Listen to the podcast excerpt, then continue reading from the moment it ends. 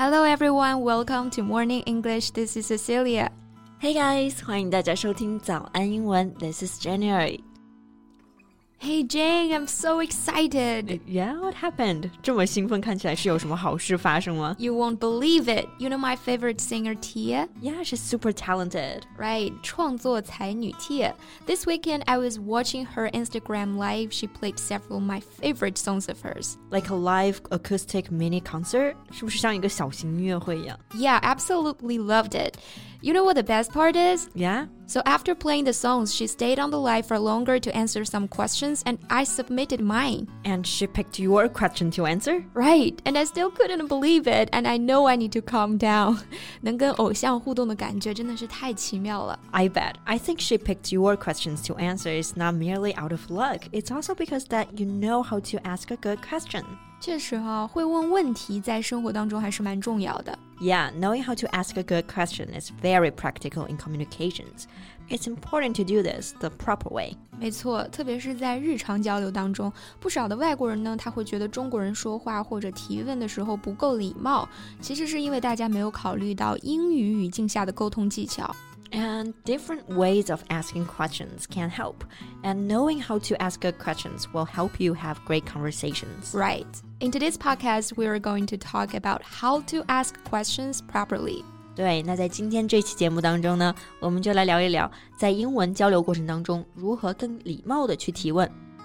Let's start with some common mistakes in English communications. Sure，那我们首先来聊聊几个常见的提问方面的错误。 So Jen，一般看到朋友或者同事的状态不太好，想要关心别人的时候，你会怎么提问啊？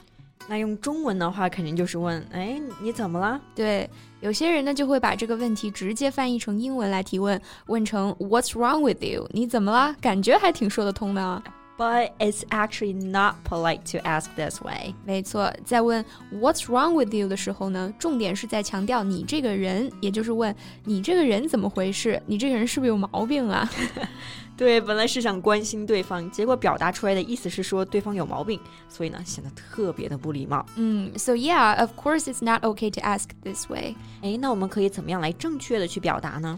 我们直接说 What's wrong 就可以了，不要后面的 with you，这个就可以表达你的一种关心。 Or what's the matter? Everything's alright? 比如说今天上班啊，看到 Jen 闷闷不乐的，就可以问 Hey Jen, you look a bit down. What's wrong? Everything okay? That's a good example. 那第二个呢，容易常犯的问题，就其实跟“问题”这个单词相关。嗯，比如说你想问对方你还有什么问题吗？经常就有人会说成是 What's your problem？What's your problem？在口语当中呢，其实表达的意思跟 What's wrong with you 是差不多的，也是在说对方有毛病。嗯，对，这里的 problem 就不是提问的问题了，而是表达棘手的毛病。如果你说 What's your problem？用更加激烈的语气的话呢，听起来就会非常的有敌意了。What's your problem? 嗯， So the right way to say it is, Do you have any other questions? 对，question 这个单词呢，才是表达提问的这种问题。 Yeah, so don't make such mistakes when you ask questions like this in your future conversations. Yeah, so in general conversations, what can we do to make our questions sound more polite? 我觉得这个就需要分情况了。那其实疑问句呢，一般分两种。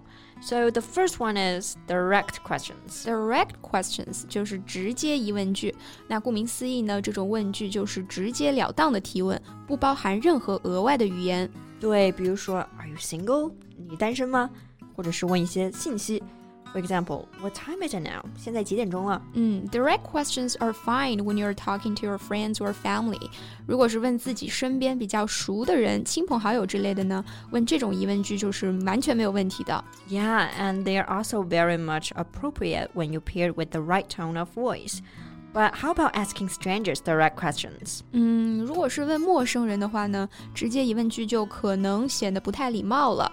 For example, if you meet someone and just ask, "Where's the bathroom?" or "Can I use your phone?" it can sound a bit impolite. 对，虽然用这样的问句在句法还有语法上面都没有错误，但如果是问陌生人的话，最好是在提问前加上 excuse me or pardon me，听起来就会显得礼貌很多。嗯，Here's another tip：如果是带有 can 的疑问句，如果使用 could 就会显得更加礼貌。对，比如说刚刚说到的这个例子，Can I use your phone？那如果是更礼貌的，就可以问成 Excuse me，Could I use your phone？对，这样听起来就会更加礼貌一些啊。那另外一种直接疑问句更加礼貌的方式呢，是在问题的末尾加上 please。Yeah，for example。Could you help me, please？请帮我一下好吗？Or could you pass me the salt, please？能把盐递给我一下好吗？对，但是呢，我们要注意，并不是所有的句子加上了 please 这个单词之后就礼貌了。比如说，Please close the door，请把门关上。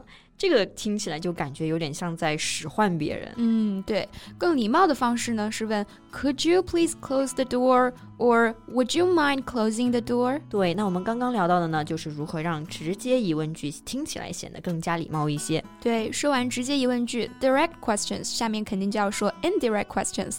对，这是间接疑问句。间接疑问句呢，就是附加补充的语言，使整个问题更加的礼貌。Indirect questions are questions with extra words and phrases to make your question softer and less demanding。没错，使用间接疑问句是一种特别礼貌的提问方式。间接疑问句以引入性短语开始，比方说，Do you know? Could you tell me? I was wondering. Is it possible to? 对，在语法方面呢，我们就要注意，那后面跟着的真正的问题，它是以肯定句的形式呈现的。When you use extra phrases, the rest of your sentence will return to the regular word order of a normal positive sentence. Yeah, you don't need to switch the subject and the verb like you do when you make a direct questions. 那我们来举几个例子，比如说，Where's the train station？ 那这句话用更礼貌的间接疑问句来表达的话，就可以说成是 Do you know where the train station is? Or could you tell me where the train station is? Or I'm wondering if you know where the train station is. 对，你可以加上各种引入性的短语，使问句听起来更加的礼貌。Yeah, and here are some more examples of phrases that you can add to a direct question, so that you can transform it to an indirect question. 那我们最后呢，再补充几个常用的间接疑问句引用语吧。 Mm, here I've got is there any chance, for example, is there any chance we can get the documents sooner? 我们是否可以早点拿到文件呢? Another one is I was hoping to know. For example, I was hoping to know if you'll be driving home tonight. 这个就是在问你今天晚上是否会开车回家呢？嗯，and the last one here is, do you have any idea? For example, do you have any idea if she's coming in today? 你知道她今天会来吗 ？so these extra phrases quietly ask for the listener's attention before you ask your question. Your listener will feel more respected when you soften your question like this. 对，如果要熟练使用的话呢，还是要多多练习使用。Remember, practice makes perfect. Yep, don't forget to apply them in your daily conversations. 那我们今天的节目就到这里啦。Thank you so much for listening. This is Jen. This is Cecilia. See you next time. Bye. Bye.